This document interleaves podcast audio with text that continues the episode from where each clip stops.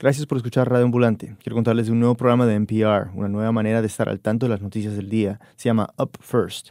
En 10 minutos, más o menos, puedes tener una idea de las noticias importantes del día, esas cosas que realmente tienes que saber. Arranca el día con Up First, disponible de lunes a viernes a las 6 de la mañana en NPR One o en cualquier app de podcast. Les advertimos que este episodio de Radio Ambulante contiene escenas muy fuertes y no es apto para niños. Bienvenidos a Radio Ambulante desde NPR, soy Daniel Alarcón. Antes de empezar, les recomiendo a los que no han oído la primera parte de esta historia que vayan y lo hagan antes de escuchar este episodio.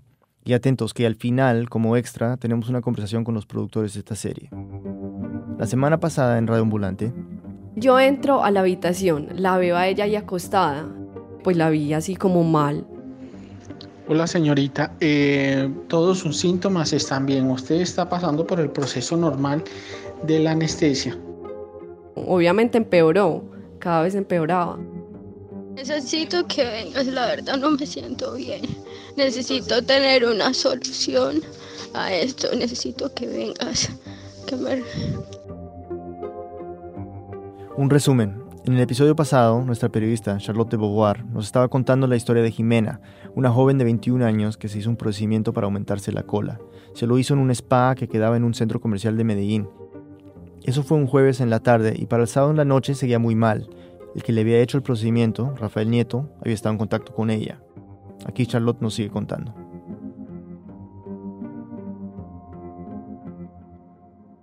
El domingo en la mañana, Hannah llamó a Nieto y le dijo que Jimena estaba peor. Nieto entonces se fue para la casa de ellas, las recogió en la portería y las llevó al spa. Según Hannah, ahí había otra doctora. Hannah se devuelve para su casa y deja a Jimena ahí. No sabemos qué le hicieron a Jimena en el spa ese domingo. Un poco más tarde, Hannah recibe una llamada de una secretaria del spa diciéndole que sí van a llevarla a un centro de salud, que le lleve una muda de ropa. Eso hace. Se va para el centro comercial y de ahí Rafael Nieto las lleva a la clínica de Las Vegas. Según Hannah, todos entraron, pero mientras ella hablaba con la persona del mostrador, Rafael Nieto simplemente se fue, sin despedirse. Se iba de vacaciones de Semana Santa con la familia.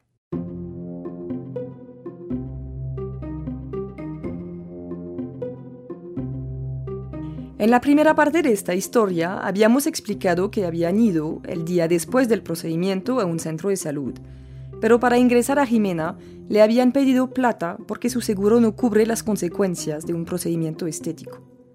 Esta vez no dicen la verdad y entonces ingresaron a Jimena e inmediatamente le pusieron oxígeno. Hannah ve que mejora. Ahí una doctora le pregunta a Hannah qué había pasado y a ella sí le cuenta la verdad. Y de una vez la doctora incluso dijo un madrazo delante de todos. Dijo, jue puta, es que usted no ve noticias. Y nosotras dos nos pusimos a llorar. La doctora se da cuenta que el caso de Jimena es grave. Hannah ya está desesperada con la situación y le dice a Jimena, ya Jime, esto es serio, ahora sí toca decirle a un familiar tuyo, porque ella nunca me lo había permitido, ella no quería que yo le contara a nadie. Yo le dije, Jime, yo no puedo cargar sola con esto. Pero además había que firmar papeles en la clínica y otros para un traslado al Hospital General de Medellín. Y también había que pagar. Les estaban cobrando dos millones de pesos, como unos 700 dólares, solamente para el ingreso al hospital. Hannah, sin saber qué hacer, decide llamar a Nieto. Le contesta la esposa y le cuenta que ya están fuera de la ciudad. Hannah les pide que paguen los dos millones y ellos aceptan. Hacen una transferencia. Y finalmente, Jimena le da los contactos de unos tíos, pues los papás habían salido de vacaciones. Esa noche del domingo, Jimena se queda en el hospital con una tía y Hannah se va para su casa. Los médicos le insisten a los tíos que los papás tienen que llegar pronto. Esa noche del domingo llaman a los papás de Jimena, ellos ya habían llegado a la costa caribe después de un viaje en carro de 15 horas. Les contaron que Jimena se había hecho un levantamiento de glúteos, cosa de la que no tenía ni idea. Pero les dijeron verdades a medias, pues no querían asustarlos mucho. Esta es otra vez Doris, la mamá. Solamente que Jimena estaba complicada y que estaba en el hospital y que estaban esperando que la atendieran. Solamente eso como me, me mentaron algo de cirugía, yo pensé, se complicó, bueno, algo normal, le dio una infección, pero yo no me alcanzaba a imaginar la gravedad de la situación. El papá de Jimena le dice a Doris que se devuelvan de una vez, pero ella insiste que no, que se queden esa noche, pues él tenía que descansar después de haber manejado 15 horas. Hasta el otro día salieron de vuelta a Medellín. Viajaron todo el lunes y hasta el martes en la mañana llegaron al hospital. Mientras tanto, el resto de la familia se fue enterando. A mí me llama una de mis hermanas el lunes por la mañana. Ella es Teresa, una de las tías de Jimena. Es hermana de Doris. La llamaron desde el hospital. Está muy grave. Parece que, que se hizo una cirugía estética. Está, está en cuidados intensivos. El médico dijo que, que viniera la familia. Entonces yo sí me asusté porque yo dije, ¿esto es en serio?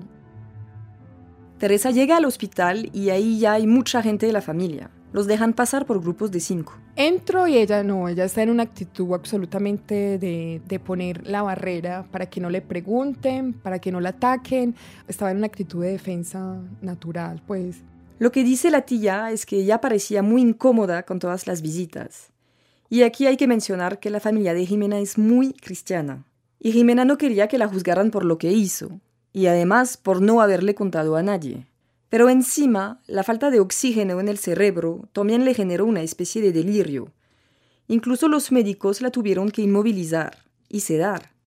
Y además había otra alteración, pero esta vez física. Su cuerpo empezó a acumular más líquido de lo normal. Se empezó a hincharse, hincharse, hincharse. Ya su mirada, ya su, su rostro estaba desconfigurado absolutamente. Ya la, la, mirada, la mirada estaba muy, muy honda y una parte de, de, de su rostro estaba salido, o sea que el ojo estaba casi salido, estaba muy hinchada. Teresa es periodista. En la sala de espera empieza a investigar en su celular para entender qué le está pasando a su sobrina. Lo que encontró la aterró. La silicona, que es también conocida por su nombre técnico de biopolímeros, puede ser muy peligrosa si se inyecta mal. Ataca los pulmones. Empecé a mirar y yo decía, no hay nada que hacer. Pues porque los pulmones no se pueden operar, los pulmones eh, no se pueden intervenir, no hay trasplante de pulmón.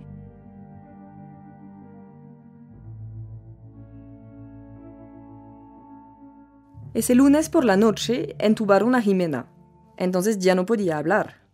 Los padres manejaron toda la noche y llegaron el martes en la mañana al hospital. Ya Jimena estaba inconsciente y ya el médico nos dice que no hay ninguna esperanza de vida para Jimena porque sus pulmones están 98% destruidos. Ahí el médico les explica bien lo que había pasado. Les dice, le han inyectado biopolímeros y este líquido se ha ido por las arterias y ha llegado a los pulmones y ahí se ha emplastado, o sea, se vuelve una pasta. Entonces ha destrozado los pulmones. ¿Se acuerdan que en la primera parte Hannah nos contó que cuando le hicieron el procedimiento a ella, le habían dibujado un punto en cada nalga para marcar dónde la iban a inyectar? Bueno, lo que pasa es que si la persona que hace este tratamiento pone mal esos puntos, corre el riesgo de chuzar una vena. Y como las venas llevan la sangre a los pulmones, si se chuza una vena y esa vena se llena de silicona, pues esa silicona va a terminar en los pulmones. Y de ahí no hay manera de que salga.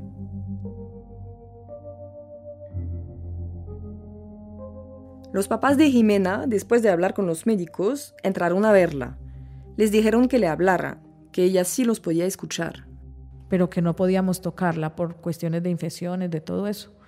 Cuando yo la saludé y le dije que era la mamá, y, y, ella trató de abrir los ojos y hacía como mucho esfuerzo y se ponía como, empezaban esos aparatos a vibrar y, y, movía un piecito, movía un piecito hacia arriba y hacia abajo. Y entonces yo me puse a leerle la Biblia y, y le di tranquilidad. Afuera del cuarto de Jimena había mucha gente, incluida Hannah. Teresa, la tía periodista, empieza a hablar con ella y ahí se entera de que Hannah también se había hecho el mismo procedimiento. Entonces ahí empiezo como a atar caos. Empiezo a sentir pues como que en mi familia hay un, ciertas tensiones y dicen, ¿esta niña qué es? que Y yo pues como a ser un poco conciliadora frente a esta niña. Pues pues Hannah no tenía la culpa de la decisión que tomó mi sobrina. Mientras hablan en el pasillo, Teresa ve como el teléfono de Hannah no deja de sonar. Es Rafael Nieto quien la está buscando. Hannah no le quiere contestar. Nosotros estábamos, ¿qué hacemos? ¿Se van a volar? Porque también queríamos pues que de pronto eh, la justicia actuara más rápidamente y que pudieran hacer un allanamiento del lugar. Entonces decirle a él que Jimena estaba mal era darle un poco de tiempo para que él, para que él se volara o alcanzara a desocupar el lugar donde le había hecho la, la cirugía. Nieto y su esposa seguían llamando con insistencia. Así que le dicen a Hannah que le conteste. Nieto está asustado, preocupado, pero Hannah no le dice nada sobre el estado de Jimena y le da el teléfono de Teresa. Nieto la llama. Le pregunta cómo está Jimena. Teresa le contesta. Y yo, mira, yo no estoy autorizada para darte ese tipo de información. Eh, simplemente vaya al hospital, pues de la cara, y mire a ver, confróntese con la familia. También me asusté mucho. ¿Qué le digo a este, a este tipo? Pues Teresa cuelga y Nieto nunca llega. Al otro día, el miércoles, los padres de Jimena y sus hermanos volvieron temprano al hospital. Pasaron toda la mañana con ella, pero no habían comido desde que llegaron, entonces, como a las 2 de la tarde, bajaron a la cafetería a tomar algo. Y cuando regresaron, íbamos subiendo las escalas cuando el doctor nos dicen que vayan rápido y cuando vamos rápido que a lavarnos las manos nos dicen no, no se laven las manos. Entren porque ya Jimena está en sus últimos momentos, eso fue terrible. O sea, eso es algo que por Dios uno, uno como ser humano no, no, no piensa que lo va a vivir nunca. La familia inmediata, los papás y los hermanos, tuvieron tiempo para despedirse. Nos tomamos de la mano. Mi esposo sí era en un temblor y con las manitos de ella agarraditas, diciéndole que la amaba, que la amaba, que la amaba. Y Samuel, Sara y yo sí nos tomamos de las manitos y nos pusimos a cantar una canción que a ella le gustaba mucho. Pocos minutos después, Jimena dejó de respirar. Una pausa y volvemos.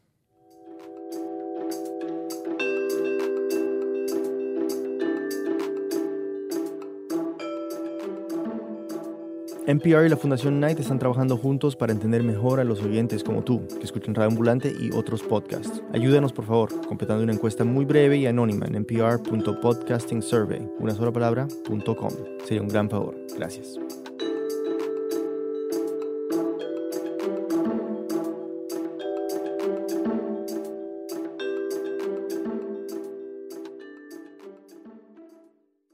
Estamos de vuelta en Radio Ambulante, soy Daniel Alarcón. La muerte de Jimena dejó a sus familiares en shock, pero un día antes de que muriera, su tía Teresa ya había empezado a moverse. Aquí Charlotte nos sigue contando. El martes por la tarde, los del hospital le habían recomendado que pusiera una denuncia en la fiscalía.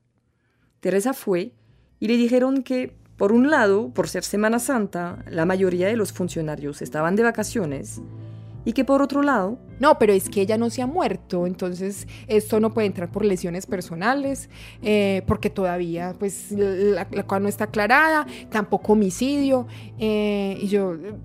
Pues, pero es que está grave. ¿Qué tan grave? ¿Cuántas horas le faltan para morirse? Yo no, pues es que no tiene pulmones. Ah, no. Entonces esperemos que muera.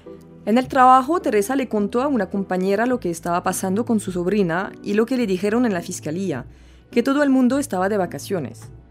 La amiga le dijo que no se preocupara, que ella tenía un contacto allá. Ese contacto la ayudó a poner la denuncia formal ese mismo martes en la noche. El miércoles, Jimena fallece y al otro día, el jueves santo, la policía allanó el spa en el centro comercial cosas que en este país pues es muy escaso que te corran tanto para hacer un allanamiento. No, eso fue en escaso, pues dos días. Eh, hubiesen podido hacerlo la, la semana siguiente porque aquí sucede de esa manera. Ahí encontraron papeles rotos en la papelera, el registro de que Jimena había pasado por allá, y en el techo encontraron caletas donde escondían materiales y aparatos. Teresa estaba, además de triste, indignada, así que decidió llamar a algunos medios. Pues como para contarle al mundo qué está pasando, o sea, es como si no pudiese, no me pudiese quedar callada, era un asunto como, no pueden haber más muertes de mujeres por este tipo. La noticia de la muerte de Jimena y del allanamiento salió en varias partes. En los datos entregados sobresale que el Centro de Estética no cuenta con quirófanos ni equipos especializados para realizar este tipo de intervenciones corporales. Con biopolímeros. ¿Qué es la vigilancia que le hacen a estos centros? O sea, ¿qué es lo que hacen? Porque siguen operando y porque siguen cobrando vidas. Un amigo de Teresa que trabajaba en el hospital le recomendó que se contactara con Bernardo Guerra. Él es concejal de Medellín y médico especialista en salud pública. Y se conoce como el concejal anticorrupción. Es una figura muy conocida en la ciudad. Desde hace unos años le hace el seguimiento de cerca a casos como el de Jimena. Este es Guerra, que vio los primeros casos. El boom de este fenómeno comenzó hacia el año 2000 2006 Por esa época, vio cómo se empezaron a montar clínicas clandestinas en oficinas o en garajes. Ahí personas que no tenían los títulos requeridos estaban operando. Era una estructura muy bien montada, no cogían la ruta blanca, que es la que está oficialmente identificada en el clúster de la salud, sino la ruta negra para disminuir costos y aumentar los riesgos. Y para conseguir pacientes usan fachadas. A ti te atienden en un consultorio muy llamativo, muy lujoso, y luego te llevan a una clínica que hemos denominado clínicas de garaje, que son casas adecuadas para procedimientos menores, no para cirugías plásticas, de ocho horas que hemos denominado eh, el TLC. TLC, por tetas, lipo, culo ese es el nombre popular que se le da en Medellín al combo que ofrecen esos lugares. Y claramente es un negocio que genera muchas ganancias. Es que inyectar silicona industrial inyectar aceite de cocina, pues estamos hablando de 800 centímetros, un litro de aceite. Lo va y lo compra eh, en cualquier supermercado por un dólar. Y para cobrarle 2.700.000 pesos, casi mil dólares a la muchachita, pues eso es muy rentable.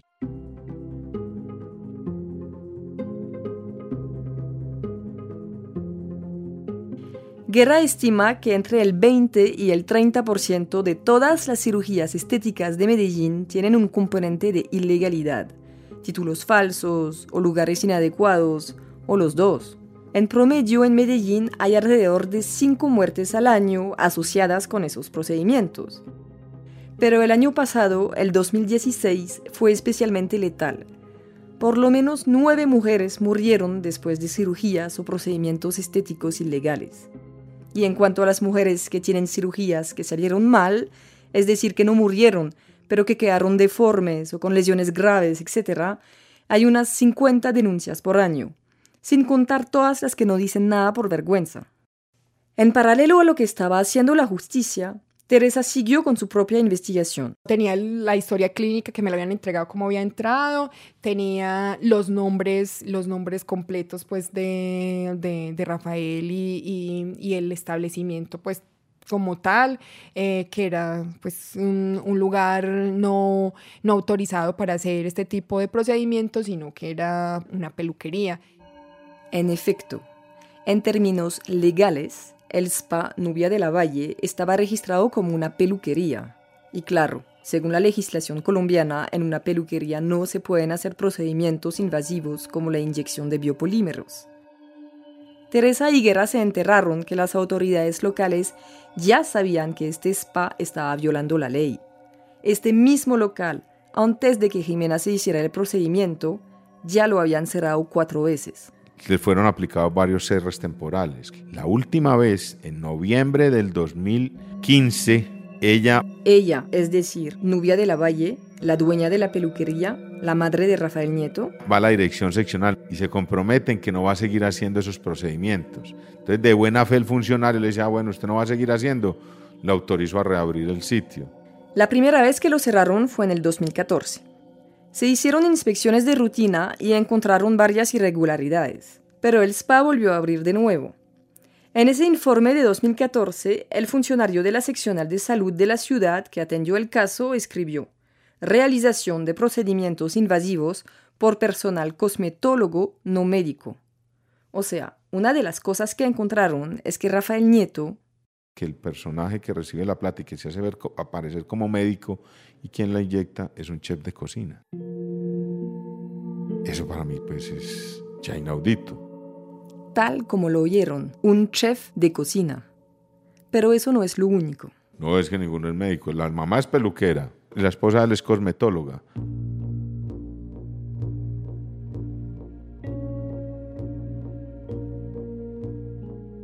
Teresa y el concejal encontraron la página de Facebook de Rafael Nieto. Hoy ya está cerrada, pero ahí pudieron ver varias fotos del chef, selfies en su uniforme blanco de cocina o fotos de los platos que él preparaba. La denuncia que hizo la familia de Jimena a Nieto no era la primera que le ponían. En el 2014, otra mujer de Medellín lo demandó por unas lesiones que tuvo después del mismo procedimiento que le hicieron a Jimena. Pero no hubo juicio ni Rafael Nieto fue a la cárcel.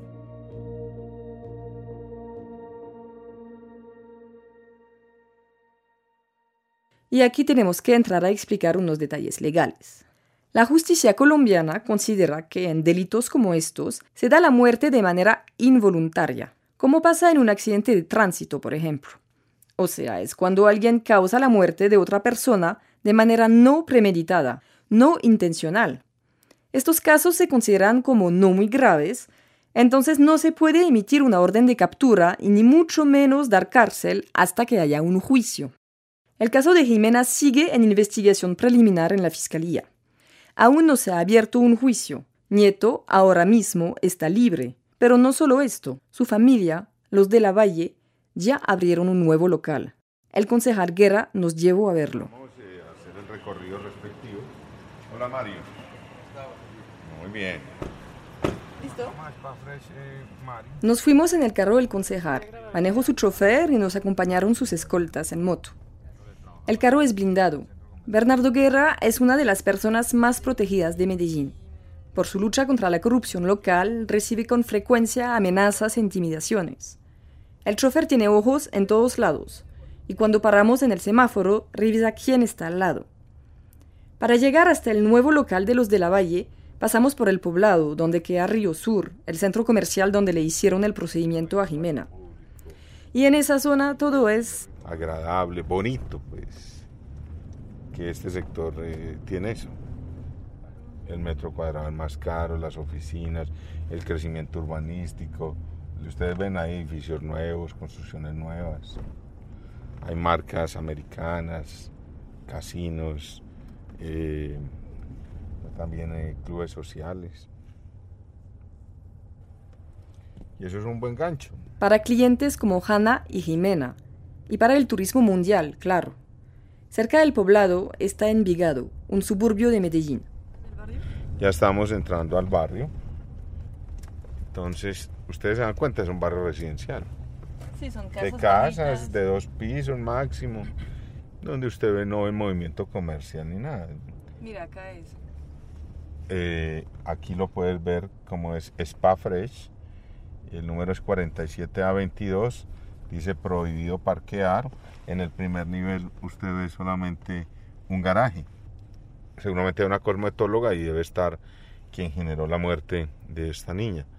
Eh, y muy posiblemente hasta el segundo piso sea... Los vecinos denunciaron la apertura de un nuevo spa en una casa residencial. Este es el nuevo centro de la Valle que acaban de abrir, pero esta vez bajo otra modalidad y otro nombre. Cuando cambia de centro estética Nubia de la Valle, pasa a ser Spa Fresh.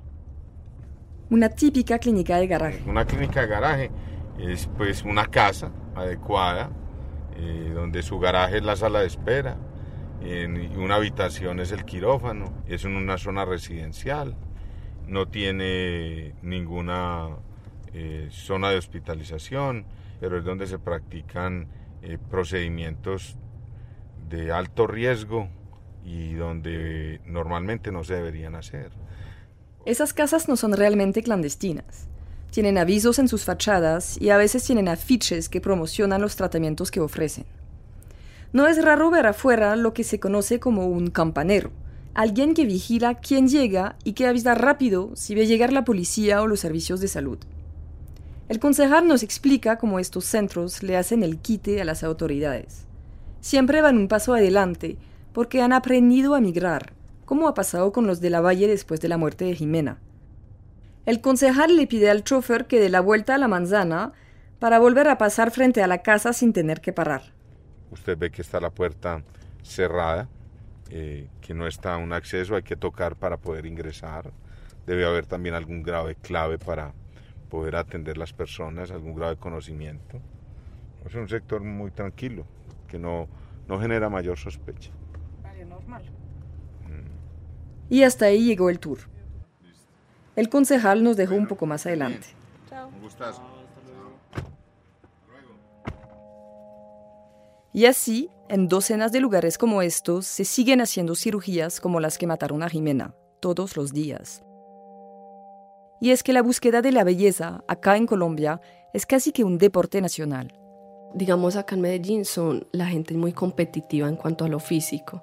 Quieren hacer de Medellín como una ciudad fitness, entonces le exigen a las personas como si tú quieres ser más reconocida tienes que, eh, no sé, operarte los senos, la cola o, o hacer mucho ejercicio, o sea, todo influye en el físico. En el caso de Hannah, su cuerpo ya está empezando a rechazar la silicona que le inyectaron. Siento como, como flacidez, una flacidez no sé si es que ya se me empieza la piel como a descolgar o algo así, pero estoy sintiendo la flacidez, una flacidez muy, pues que yo siento que no debería yo de tenerla, yo que hago ejercicio y todo eso.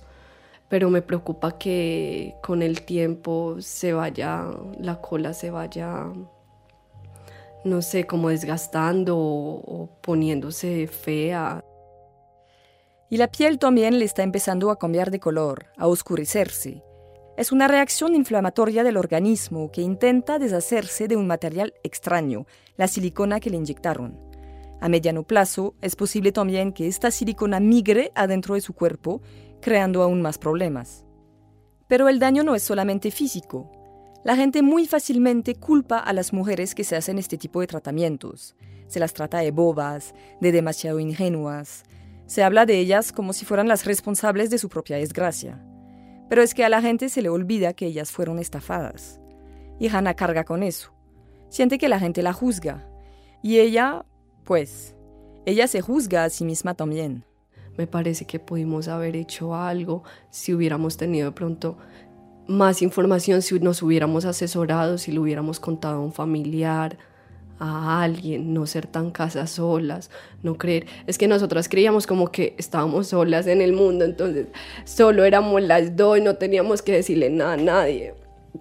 Y por eso nos pasó eso, por no decirle ni siquiera a una mamá o a un papá algo de eso para asesorarnos. Ahora Hannah tiene que cargar con el remordimiento de no haber hecho algo diferente en el caso de Jimena. Y eso tampoco es justo, ¿no?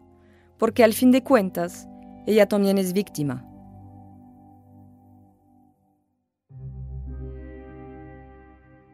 Es probable que la fiscalía le ponga cargos a Rafael Nieto y que haya un juicio. Podrían dejarlo libre o darle entre dos y seis años de cárcel.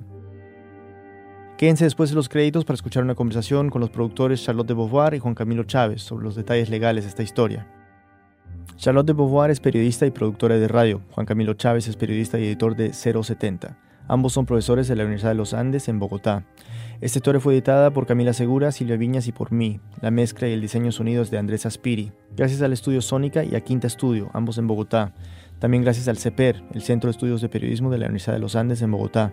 El resto del equipo de Radio Ambulante incluye a Luis Treyes, Elsa Liliana Ulloa, Barbara Sawhill, Carlos Rolando, Melissa Montalvo, Ryan Swiker, Desiree Bayonet, Luis Fernando Vargas y David Trujillo.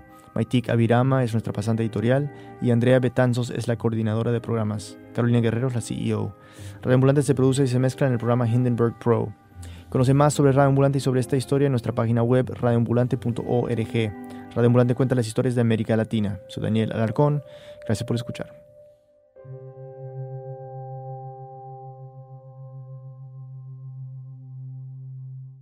Después de escuchar esta historia me quedé con muchas preguntas y entonces decidimos conversar con Charlotte y Juan Camilo un poco más. Y bueno, comencé con la pregunta más obvia. ¿Por qué siguen sucediendo tragedias como la de Jimena? Bueno, hay que considerar ahí muchos factores. Uno que ya mencionamos, que es la tipificación de esos delitos, que de hecho se llaman, y es absurdo, se llaman delitos culposos, que uno pensaría que, que fueran hechos de manera voluntaria, pero no, es todo lo contrario. Eh, un delito culposo es un delito que se considera que se da la muerte de manera involuntaria. Entonces, en el caso de Jimena, se considera que Rafael Nieto no tuvo la intención de matar a Jimena. Y entonces en esos casos, como se consideran los delitos culposos como pues menos graves que los otros eh, homicidios que son dolosos, en los cuales sí hay intención de dar la muerte, entonces la ley colombiana dice que no se puede meter en la cárcel. Hasta que tienen su juicio. Exactamente. Entonces pasaría en este caso todo el momento de la investigación en la fiscalía, que puede durar un año, un año y medio, ¿sí? Y si al cabo de esa investigación hay suficientes pruebas, pues la fiscalía abre un juicio y entonces ahí, a partir de este momento y del final del juicio, si se declara culpable, ahí es donde se mira si hay como medidas de aseguramiento de esta persona. Luego tú tienes, por ejemplo, en la fiscalía, los fiscales están hasta el cuello de trabajo. El caso de la fiscal que está con el caso de Jimena, ella en paralelo del de Jimena tiene otros 400 casos en investigación. También hay temas de corrupción acá. Sí, Daniel, hay un montón de escalas en las que la corrupción aparece en estos casos. Una primera escala es, por ejemplo, una cosa que se llama el campaneo, que son eh, personas que están paradas eh, frente a las clínicas de garaje, eh, que están avisando si viene una redada de la policía y normalmente tienen relación de personas de la policía que les avisan a ellos, pero también personas de las clínicas que les pagan para que les avisen. Y pues también hay otros niveles de, corrupción, por ejemplo, eh, funcionarios eh, de las secretarías que reciben sobornos, que retrasan procesos, fiscales o empleados de la fiscalía que también reciben sobornos. Este tipo de denuncias han aparecido y que retrasan los procesos para que al final terminen precluyendo por que no hubo una investigación que llegó a nada. Explícame eso, ¿qué es precluir en este caso? Pues precluir en general es básicamente que se pasa el tiempo límite en el que se tiene que hacer esta investigación para encontrar unas pruebas y acusar a alguien. El caso se va muy lento y luego ya no, pueden hacer nada. Ya se tiene que archivar el caso. Un fiscal con 400 casos pues termina archivando muchos de esos casos. Mm. ¿Y Charlotte, a nivel nacional? Sí, a nivel nacional también hay mucha corrupción. Por ejemplo, el, año pasado eh, estalló un escándalo fuerte em, aquí en Bogotá cuando salió a la luz que una funcionaria del Ministerio de Educación estaba recibiendo plata para convalidar unos diplomas express que se hacen en el extranjero. ¿Específicamente para, para cirujanos falsos? Exactamente. La gente cuando se gradúa de médico acá es como médico general o médico cirujano. Pero para poder operar, hacer operaciones de cirugía estética, encima de tu primer diploma tienes que hacer una especialización que dura en Colombia entre 5 y 6 años de estudio de tiempo completo. Pero resulta que hay unos médicos que iban, que todavía van, ¿no? A Argentina o a Brasil, unos cuantos fines de semana, unos cuantos cursos virtuales.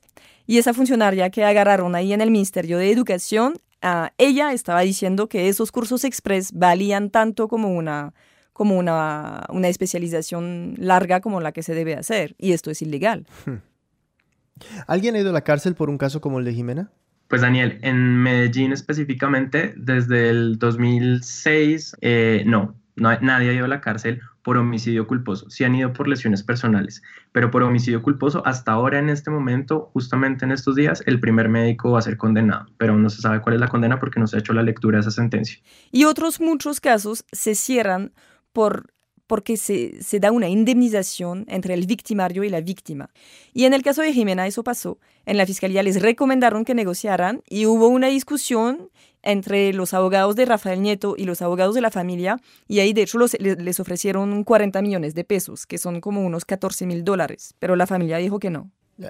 ¿Alguien está tratando de hacer algo? ¿Algún congresista o alguien está cambiando leyes o reglamentos? Nadie está tratando de hacer regulaciones en torno al homicidio culposo y a crear, mm, digamos, que haya agravantes en, casos de cirugías y procedimientos plásticos estéticos, pero por otro lado sí hay un par de senadores y una unión, digamos, con el Ministerio de Salud, el Ministerio de Educación y organizaciones de víctimas que están tratando de pasar una ley en el Congreso eh, pero para regular la práctica médica de la cirugía estética en Colombia. Pero esta ley se ha caído ya un par de veces y pues las digamos, como no son muy optimistas para que pasen esta nueva eh, etapa legislativa que está haciendo el Congreso ahorita. Y es que en Colombia hay que considerar que la ley está muy atrasada en términos de, de regulación de la medicina.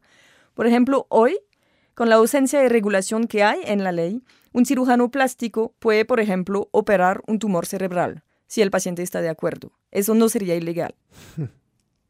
Y en el caso de Nieto, eh, la fiscalía sigue investigando y, ¿qué creen que va a pasar? Yo pienso que lo más probable es que se abra este juicio. Sí, yo creo que también este caso es un caso que es típico, digamos que puede llegar a un juicio real, una persona que no es idónea, que ni siquiera es médico y que termina con el homicidio, digamos, de esta niña Jimena que pues fallece en esta situación tan terrible. Gracias a Charlotte de Beauvoir y a Juan Camilo Chávez. La próxima semana en Radio Ambulante, más historias de América Latina. Soy Daniel Alarcón. Gracias por escuchar.